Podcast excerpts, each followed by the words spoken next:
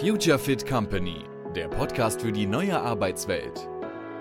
Methoden, Modelle und Mindset für Innovation, Agilität und New Work. Ganz pragmatisch und frei von Ideologie. Willkommen in der nächsten Folge des Future Fit Company Podcasts. In dieser Folge erwartet euch ein spannendes Thema und zwar alternative Organisationsstrukturen. Ich spreche mit Christian Scharrer von der Softwarefirma Xitaso, die einen sehr eigenen, sehr individuellen und sehr ungewöhnlichen Weg gegangen sind, ähm, um ihr eigenes Wachstum zu bewältigen. Und dabei haben sie dann sehr interessante Organisationsstrukturen geschaffen, äh, nämlich welche mit möglichst wenig Hierarchie, mit großer Eigenverantwortung und Partizipation. Christian, willkommen zum Podcast. Vielen Dank, äh, dass du dabei bist und stell dich doch mal kurz den Leuten vor, sag ein bisschen was zu dir und zu deinem Hintergrund.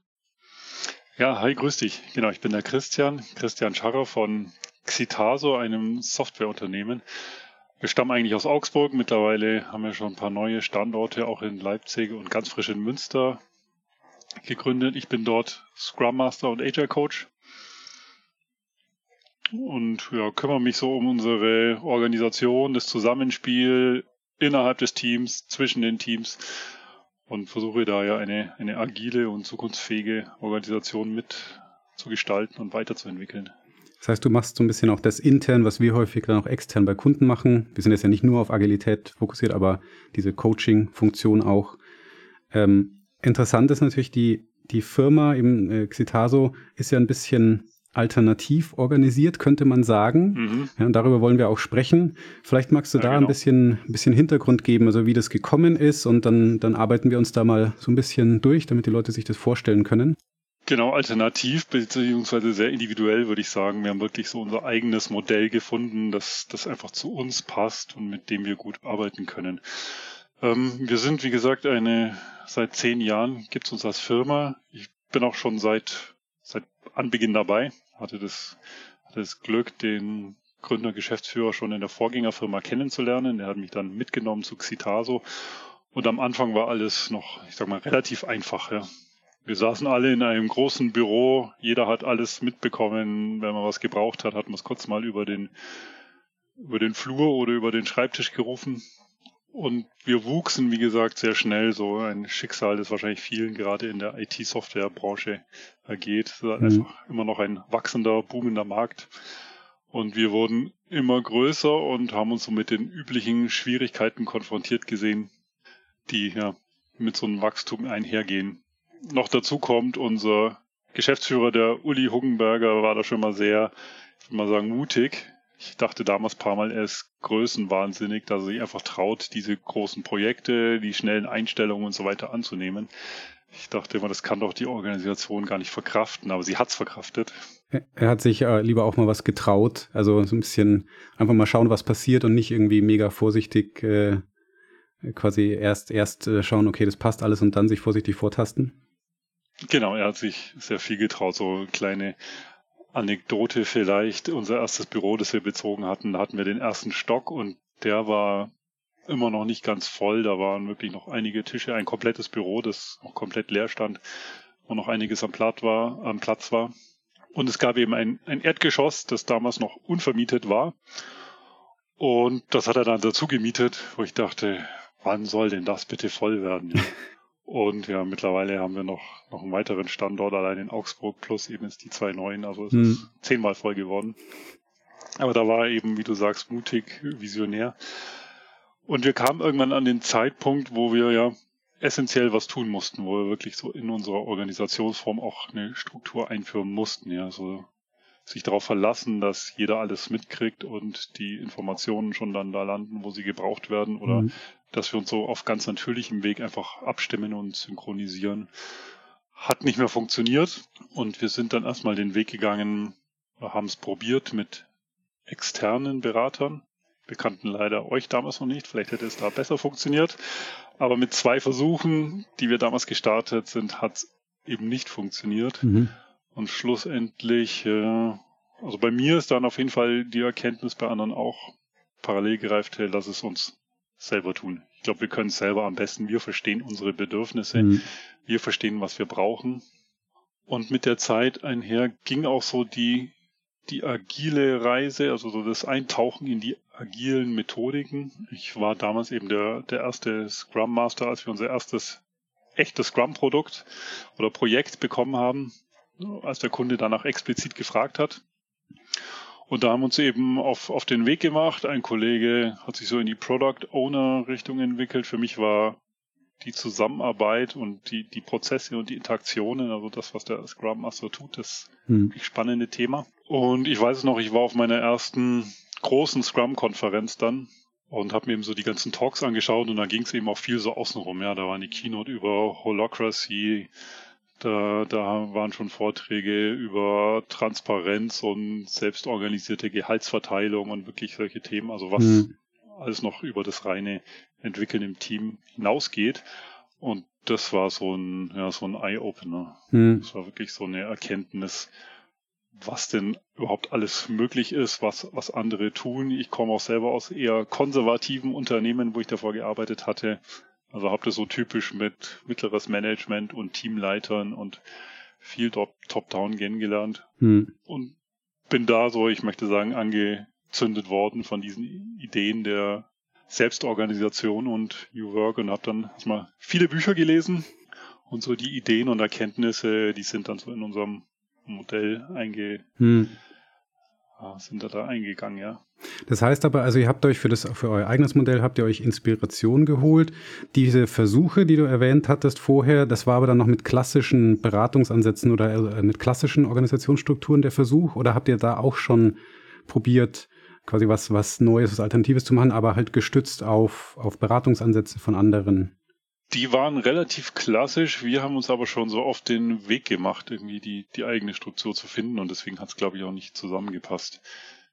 Okay. Die haben nicht äh, gut genug oder schnell genug verstanden, was wir, was wir brauchen hm. und waren auch gar nicht in der Lage, das irgendwie anzupassen. Also die haben wirklich so Schublade auf, in ein Modell rausgeholt hm. und haben auch gar nicht weit genug gedacht. Das waren so kleine ja, da, da wird an irgendwelchen Meetingstrukturen ein bisschen geschraubt. Also hm, hm. kein, ich würde mal sagen, was man heute so als Change oder Transformation bezeichnet, das war gar nicht deren Ansätze. Ja. Wie gesagt, vielleicht haben wir auch nicht die, die richtigen erwischt einfach damals. Hm. Aber es hat jedenfalls uns nichts gebracht. Ja. Und ihr hattet einen Gründer, oder? Es gab eine Person, die auch als Geschäftsführer tätig war damals? Mhm. Mhm. Genau, erstmal ein Gründer, der Uli, Uli Huggenberger. Mittlerweile ist sein Bruder mit dabei, als mhm. zweiter auch Gesellschafter. Und das Geschäftsführer-Team, beziehungsweise wir nennen es wirklich die Geschäftsführer-Community, ist jetzt auf vier angewachsen. Mittlerweile mhm. haben noch zwei weitere Mitarbeiter da mit reingeholt. Und wie sahen dann so eure ersten Versuche aus? Also ihr gesagt habt, ihr macht euch jetzt wirklich auf den eigenen Weg. Du hast ja gesagt, du hast Bücher gelesen oder ihr alle habt mhm. euch Inspiration geholt. Und was, wie, wie ging es dann los? Also der erste Knackpunkt war, glaube ich, das Team, der Teambegriff. Ja. Wie gesagt, am Anfang waren die Projekte relativ klein. Es haben sich irgendwie zwei, zwei Kollegen zusammengetan und haben die einfach gemeinsam bearbeitet. Zwei haben was anderes gemacht. Und dann brauchten wir so ein bisschen Strukturen und dann haben wir das nach Technologien erstmal sortiert. Es gab damals drei Teams. Ein Web-Team, so klassische Web-Anwendungen damals gemacht hatte. Ein Mobile-Team mit mobilen Applikationen und das dritte Team hieß Team Technische Software. Mhm. Da wir so einen starken Industrie-Background haben und viel so Industriesteuerung, auch hardware-nah mit SPS-Anbindung und so weiter, ähm, viele Projekte aus dem Bereich gemacht haben, hieß das eben so. Bisschen sperriger Name, Team Technische Software, aber war für uns eine gute Bezeichnung, mhm. die diesen Industriebereich abgedeckt hat. Und ja, diese Teams wuchsen dann. Es gab dann auch einen Teamleiter, der war dafür zuständig, das zu koordinieren, hat ein bisschen Vertrieb mitgemacht in diesem Bereich, war auch dann die, die Führungskraft für die Teammitglieder. Also wir haben uns so eine klassische Pyramide erstmal aufgebaut, weil wir es auch so kannten, also hm.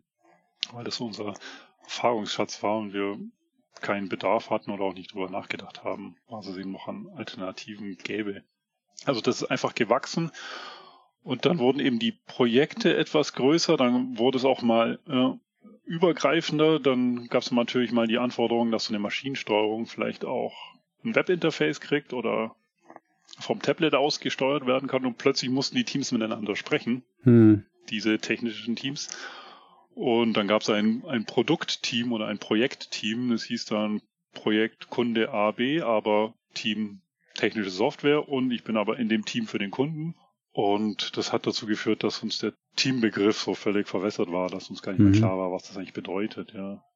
Was ist ein Team? In wie vielen Teams bin ich überhaupt? Und ja. das war so ein Auslöser, dass wir uns überlegt haben, okay, ein Team sollte eine so gut wie möglich autonome, aber vor allem stabile Struktur sein. Also wir sagen so, das Team ist die Heimat für die, für die Mitarbeiter. Da erledigen sie hauptsächlich ihre Arbeit, ihre Wertschöpfung und vor allem jeder Kollege ist nur in einem Team, genau. Mhm. Also wirklich, da gehöre ich hin, mit denen arbeite ich. Die wurden dann nach und nach crossfunktional aufgestellt, beziehungsweise haben wir eben Kundenteams, wertschöpfende Teams, also die direkt am den Markt bedienen oder wir haben auch interne Service-Teams, die zum Beispiel im Marketing arbeiten, die unsere Buchhaltung, Controlling machen und so weiter. Was wir da abgeschaut haben, war viel von äh, Nils Pfleging und dem Organize for Complexity Modell, mhm. also dieses Pfirsich-Modell mit mhm. diesen eben vernetzten Teams, die keine Hierarchie mehr darstellen, sondern so außen das Fruchtfleisch ist das, was am Markt arbeitet und innen der Kern ist so ein ja. internes Service-Team, aber möglichst viel Autonomie darstellen. Dieses Bild, wenn man sich vorstellt mit diesen Kreisen, die dann so nebeneinander und ineinander gehen, erinnert auch dann schnell an Holacracy, mhm. wo wir uns, wo wir uns einiges abgeschaut haben. Da ist halt diese Vernetzung noch stärker, dass über die verschiedenen Rollen du in jedem Team verschiedene Rollen einnehmen kannst. Ja. Das versuchen wir jetzt in diesem Bereich ähm, zu vermeiden. Mhm. Weil wir einfach gemerkt haben, mit den Arbeitsmethoden, mit, mit Scrum, mit diesem wirklich sehr fokussierten Sprint, wo auch die Teams ihre Commitments drauf abgeben und sie ihre Sprintziele setzen. Sobald ich in mehreren bin, funktioniert das nicht mehr. Ja, das ist echt spannend, weil das ist uns eben auch mhm. aufgefallen, dass es eigentlich eine implizite Annahme hinter Scrum ist, dass man halt wirklich ein dezidiertes Team hat, das fest zusammenarbeitet und halt auch auf ein konkretes Ziel hin. Und allein das, sobald natürlich ein Unternehmen sich für eine etwas andere Organisation entscheidet, dann funktioniert jetzt zumindest hundertprozentig so das äh, Bilderbuch Scrum funktioniert dann gar nicht mehr so wirklich gut, genau aus dem Grund, den du eben auch erwähnt hast. Das heißt, man muss sich eigentlich als Organisation da auch ein bisschen entscheiden, ne? was möchte man dann und wenn man halt das komplett durchziehen möchte, dann ähm, muss man wahrscheinlich auch sich entsprechend aufstellen. Es gibt zumindest dann Konflikte, ja, die man irgendwie lösen muss, zumindest, ja. Und ihr habt, äh, habe ich das richtig verstanden? Ihr hattet dann am Anfang eigentlich, also als das noch so ein bisschen unbewusst entstanden ist, war das noch ein bisschen mehr so eine funktionale oder auch eine Trennung im Sinne von Disziplin und dann seid ihr eben mehr zu dieser Ergebnisverantwortung in den Teams eigentlich hin. Das hat crossfunktional mhm. zusammengestellt und das ist quasi das Produkt, das ihr schafft oder das, das Ergebnis, so ein bisschen in die Richtung? Genau, damit kam nämlich noch ein, ein zweites Problem, das wir damals hatten, einher, dass diese Teams unterschiedlich stark wuchsen. Hm. Also wie du sagst, das war auch erstmal auch eine disziplinäre Sache, also mit, mit Führungsverantwortung im Team. Und der Industriebereich war unserer und ist immer noch unser stärkster. Der wuchs am schnellsten. Sprich, der Teamleiter hat auch alle Hände voll zu tun, die, die Mitarbeiter zu führen, in den Austausch zu gehen, die hm. regelmäßigen Gespräche zu machen und so weiter und war irgendwann am Ende, weil wir auch nie so dedizierte Führungskräfte hatten, sondern die waren dennoch Entwickler in ihrem Team. Also die hatten schon noch andere Aufgaben und Arbeit zu erledigen und der sah sich irgendwann nicht mehr raus und hat dann quasi angefragt bei den anderen Teamleitern, ob die nicht ein paar äh, ja, Kollegen mit übernehmen können. Und dann kam irgendwann auf die Idee, naja, wenn das diese drei können und sich das quasi aufteilen. Vielleicht können es ja noch mehr Leute. Mhm. Und dann kam so die Idee, wir nennen es jetzt Mentoring, dass quasi jeder diese Rolle übernehmen kann.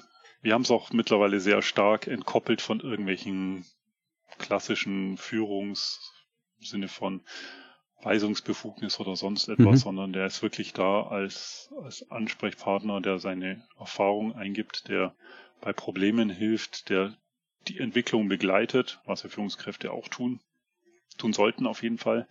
Also der mit Rat und Tat zur Seite steht, der einen manchmal so ein bisschen aus der Komfortzone zieht, der mithilft, so einen mhm. Plan für die Entwicklung oder die, die Karriere, wie die auch immer aussieht, zu gestalten.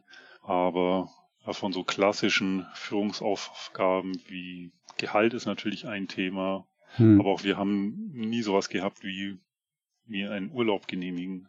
Mhm. Dass irgendein Chef das koordiniert, sondern haben wir da schon sehr früh auf die Selbstorganisation im Team gebaut. Mhm. Und dadurch kam die Idee eben des, des Mentorings und so der Mentorenrolle. Also da passt die, die Holocracy-Idee wieder sehr gut, dass ich einmal in der Rolle in meinem Team sein kann, wo ich Entwickler, Designer, Product Owner, was auch immer bin. Aber ich habe auch die Rolle Mentor und da bin ich eben für, für meine Mentees dann, ja. dann da. Und so haben wir die Teamstruktur und diese Führung, also wir nennen es wirklich Führung, Führung für alle, da sollen und dürfen alle mitmachen, haben wir ganz gut entkoppelt dadurch. Mhm. Und diese anderen Funktionen, du hast ja jetzt erwähnt, ähm, klar, dieses Mentoring, Coaching ist dann ein Aspekt, sowas wie Gehalt festlegen oder wahrscheinlich auch, so, weiß nicht, Hire and Fire, das sind immer so klassische Sachen, die dann in, in traditionellen Modellen eben bei der einzelnen Führungskraft häufig landen. Wie, wie macht ihr das?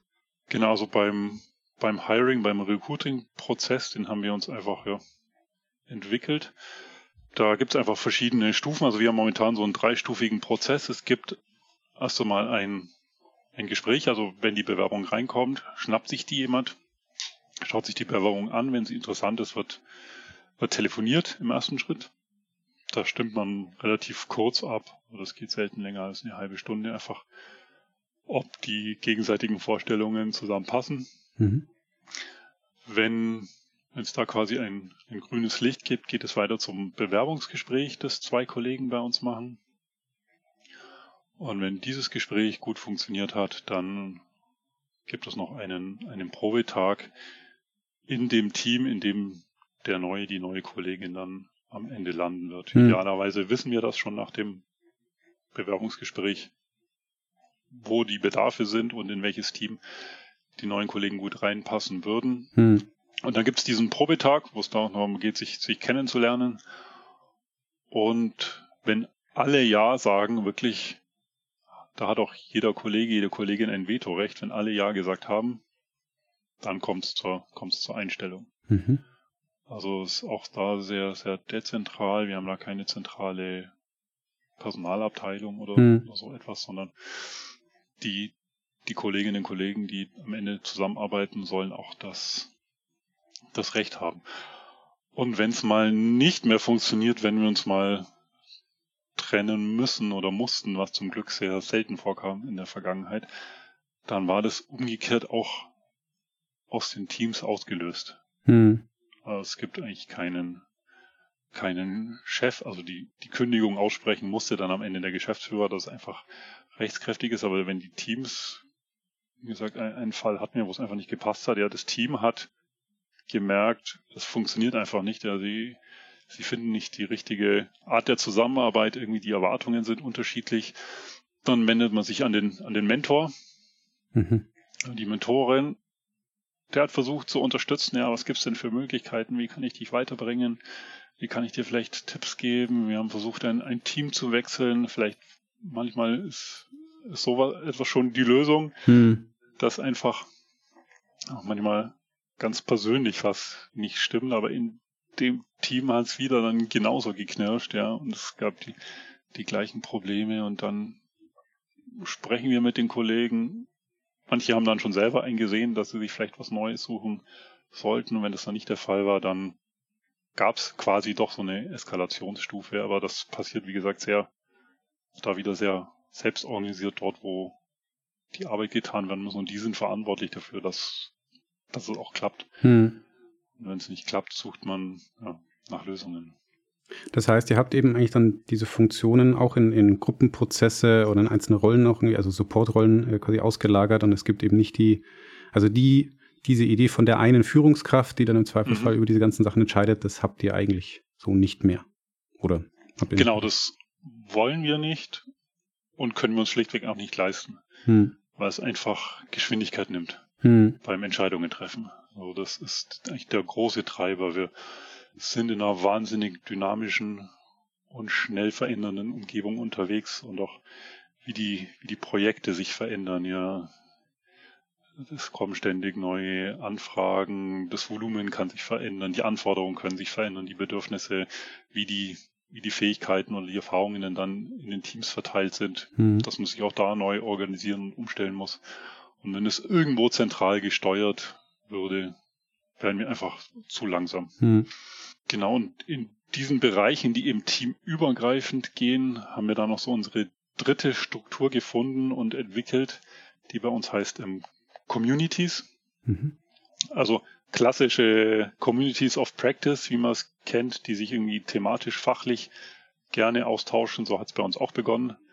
Also die erste, die erste Community war irgendwie, ich glaube, sie hieß sogar Web- oder Frontend Community. Mhm. Als es darum ging, so damals moderne Web-Frameworks wie Angular oder so einzuführen, wo wir relativ wenig Erfahrung erstmal hatten, mhm. weil ja viel aus der Windows-Welt kamen. Jetzt bin ich gerade ein bisschen technisch, aber mussten wir uns da einfach teamübergreifend äh, für, für Frameworks entscheiden, mussten Erfahrungen austauschen und dann kam so die erste Community ins Leben.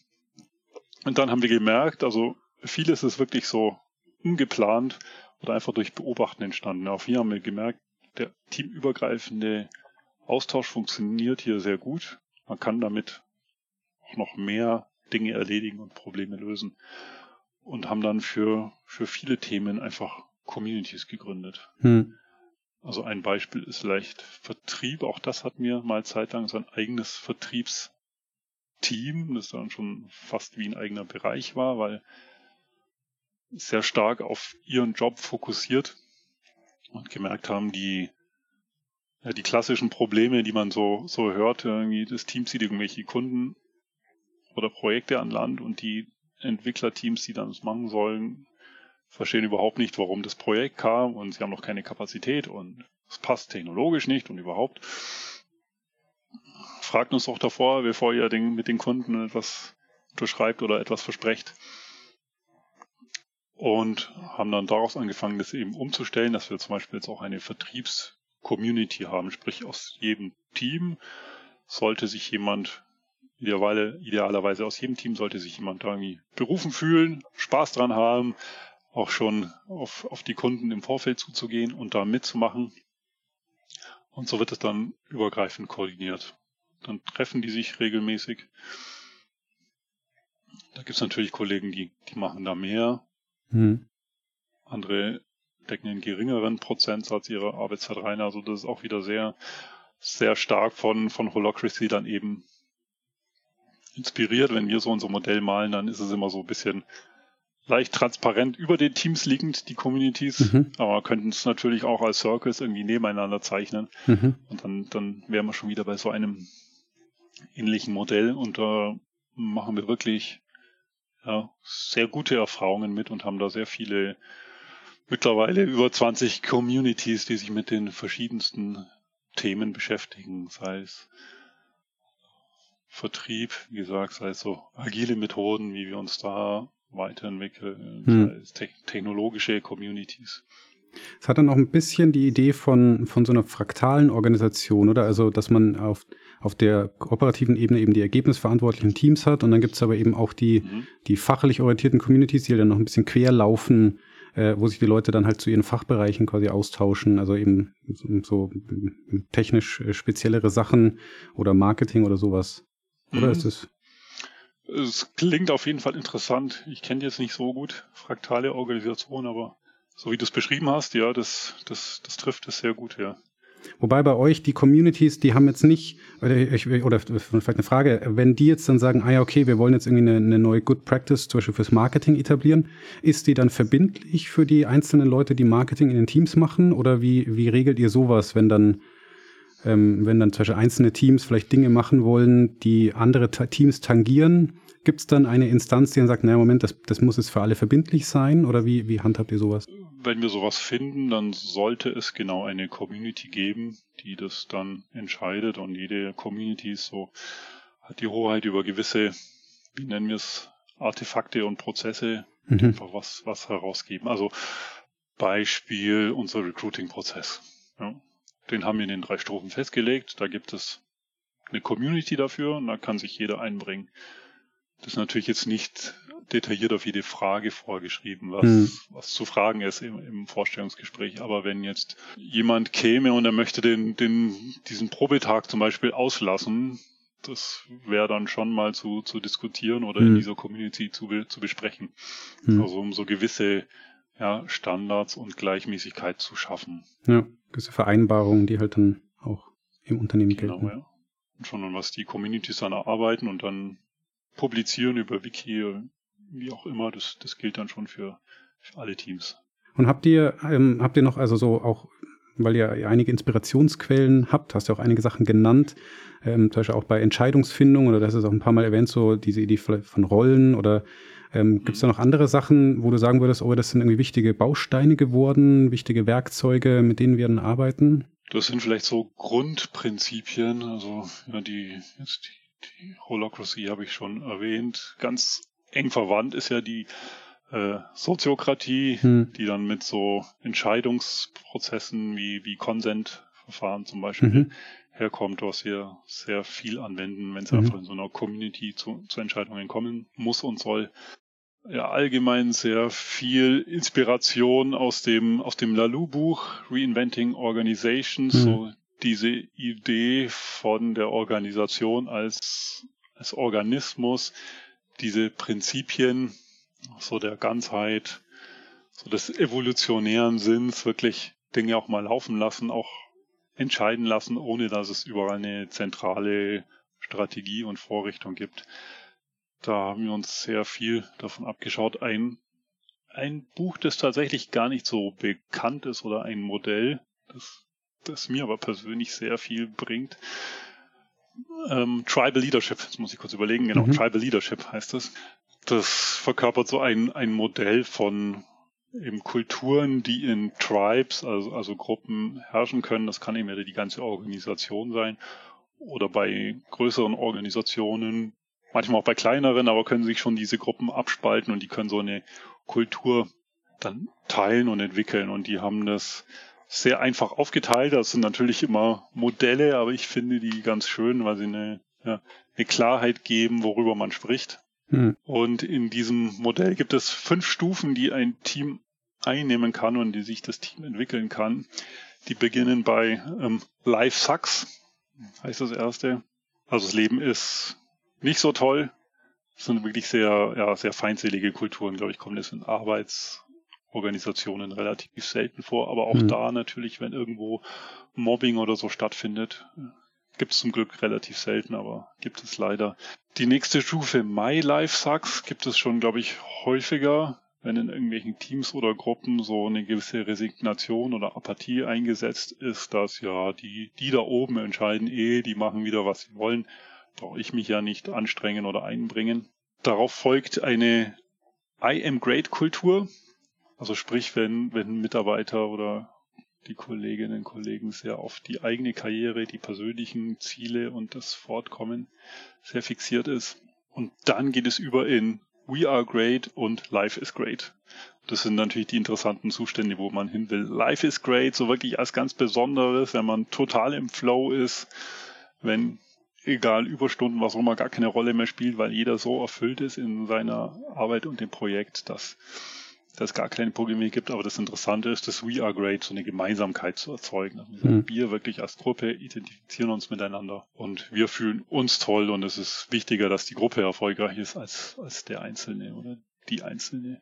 Und genau diesen Unterschied von I am great zu, zu We are great finde ich sehr spannend und kann man mit diesen einfachen Sätzen, mit diesem Modell halt sehr gut, sehr gut finden und dann, dann eben benennen. Hm. Und, und interessant an dem, eben an diesem Modell ist, es gibt im Prinzip zwei ähm, entscheidende Unterschiede oder zwei Hilfen, um zu dieser We Are Great Kultur zu kommen. Ich brauche ähm, gemeinsame Werte, auf die wir uns einigen und die wir auch wirklich leben, die nicht nur auf einer Webseite stehen und, und gutes Marketing sind, sondern, sondern die wirklich real passieren. Und ich sollte gemeinsame Ziele haben. Hm. Und diese zwei Elemente, die, die helfen uns sehr, uns da, da weiterzuentwickeln, uns da einfach zu orientieren. Hm. Also das war einer der ersten Schritte, als wir dann unsere, unsere eigene Reise angetreten haben, als wir entschieden haben, wir machen es selber, war einer der ersten Schritte, hier so die gemeinsamen Werte zu, zu entwickeln. Und da haben wir wirklich alle mitgenommen. Da haben wir uns einen ganzen Tag mal Zeit gelassen mit viel Open Space, mit viel ja, Beteiligung, dass wir alles sammeln und das Team wurde dann kleiner, das diese ganzen Informationen dann verdichtet und am Ende auch ausformuliert hat. Aber da, da haben wir viel, viel davon profitiert und, und ähnlich ist es dann mit, mit Zielen auch, mit denen wir arbeiten. Hm. Wie macht ihr das denn? Weil das ist dann immer ein großes Thema, äh, kenne ich jetzt, also bei uns selber im Prinzip auch, aber wir haben jetzt nicht so viel Fluktuation, auch im Sinne von, dass neue Leute dazukommen oder alle weggehen. Mhm. Ähm, aber wie, wie stellt ihr denn auch sicher, dass dann auch sowohl dieses, dieses, kulturelle Verständnis als auch die notwendigen Kompetenzen dafür, dass das dann aufrechterhalten bleibt, dass auch neue Leute, die dann eben neu an Bord kommen, dass die dann mitgenommen werden? Macht ihr dann mit denen auch erstmal so kulturelles Onboarding und, und zeigt denen so ein bisschen, wie, wie die Arbeitsweise bei euch und eben auch die Arbeitskultur vielleicht auch wirklich anders ist als bei anderen Unternehmen?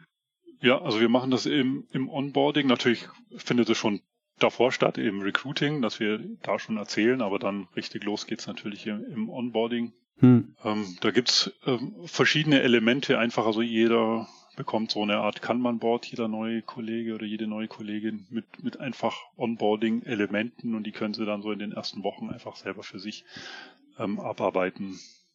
Wir, wir machen relativ häufig, also jeden Freitag, das ist so, der Freitag ist so ein bisschen unser interner Tag, wo sich auch viel mit internen Themen äh, beschäftigt oder wo wir versuchen, die da zu platzieren. Da haben wir so ein großes Townhall-Meeting einfach, was jeden Freitag stattfindet. Das hilft natürlich für den Austausch schon mal. Freitagnachmittag haben wir dann immer so eine Stunde ähm, Vortragslot reserviert. Wir nennen es Tech Talk, aber viele der Talks sind gar nicht so technisch. Mhm. Da wird dann auch regelmäßig über die Kultur, über die Werte ähm, gesprochen. Wir machen das auch so als interne Schulungen oder Workshops. Zum Beispiel un unsere Werte, unseren Xitaso-Code, wie wir es nennen, können sich neue Kollegen einfach dafür eintragen, wenn sie Interesse haben und immer wenn so eine Gruppe voll ist, dann, dann halten wir den, den Workshop mal wieder ab, hm. wo wir einfach drüber sprechen. Auch gerade jetzt in den Zeiten, wo man sich ja wenig oder, oder selten sieht, durch das viele Homeoffice im, wir hatten wirklich Glück, dass wir das im, im Sommer tun kann, konnten, als die Zahlen relativ niedrig waren, dass wir so ein großes Retreat gemacht haben mit, hm. mit allen Kolleginnen, weil es sind wirklich unglaubliche Zahlen. Also seit jetzt der ersten Lockdown-Zeit haben wir über 40 neue Mitarbeiter hm. eingestellt. Krass, ja. Und das heißt, die kennen ihre Kollegen dann nur aus einem kleinen Ausschnitt Teams-Fenster und haben viele davon nie in Person getroffen. Und dann, wir haben es mal geplant, immer so mit mit der Vorsicht, vielleicht klappt es doch nicht, vielleicht muss man es dann absagen, aber wir hatten wirklich Glück, dass wir einen relativ guten Zeitpunkt erwischt haben, wo, wo gerade Tief waren und da haben wir uns dann hm. mit, allen Kollegen für, es war zwei Tage quasi Arbeit, wo wir auch so Vision, Mission, unser, unser Purpose, unsere Bestimmung gemacht haben und haben da einfach noch am Wochenende dran gehängt, wo wir dann noch privat verschiedene Ausflüge, dann haben sich einfach die, die Gruppen dann gebildet, wer worauf Lust hat. Hm. Einfach um sich halt kennenzulernen, auszutauschen und diese Verknüpfungen zu, zu bilden. Hm. Weil das ist schon einfach enorm wichtig. Und gibt's so, gibt's denn so, also auch gerade wieder bei diesem kulturellen Thema, ähm, ich, ich kenne das ja auch als so einen langen Lernprozess, auch auf individueller Ebene. Gab es da wirklich Sachen, die, die du jetzt auch als sehr herausfordernd empfunden hast? Jetzt nicht nur für dich persönlich, sondern auch was du bei Kollegen beobachtet hast. Womit tun sich Menschen denn vielleicht auch schwer, wenn, wenn so eine Veränderung stattfindet? Was kommt vielleicht auch sehr gut an? Also was wird irgendwie tendenziell sofort akzeptiert? Gibt es da irgendwas? Weil das ist für, für andere, die so einen Weg gehen wollen, glaube ich, immer sehr spannend zu wissen. Ich denke eben bei den, bei den Werten mal angefangen, diese ganz aktiv zu, zu kommunizieren. Also auch vor allem bei, wenn Entscheidungen oder wenn, wenn schwierige Entscheidungen getroffen werden, wirklich daraus quasi herzuleiten. Wir haben uns das geschaut, wir haben uns das vorgenommen, das hm. hier sind unsere, unsere Werte und deswegen trifft die Entscheidung so, dass man quasi den, den auch jüngeren Kolleginnen und Kollegen so bisschen vormacht und zeigt, hey, du kannst es auch, du kannst es auch daran, du musst keine Angst haben. Hm.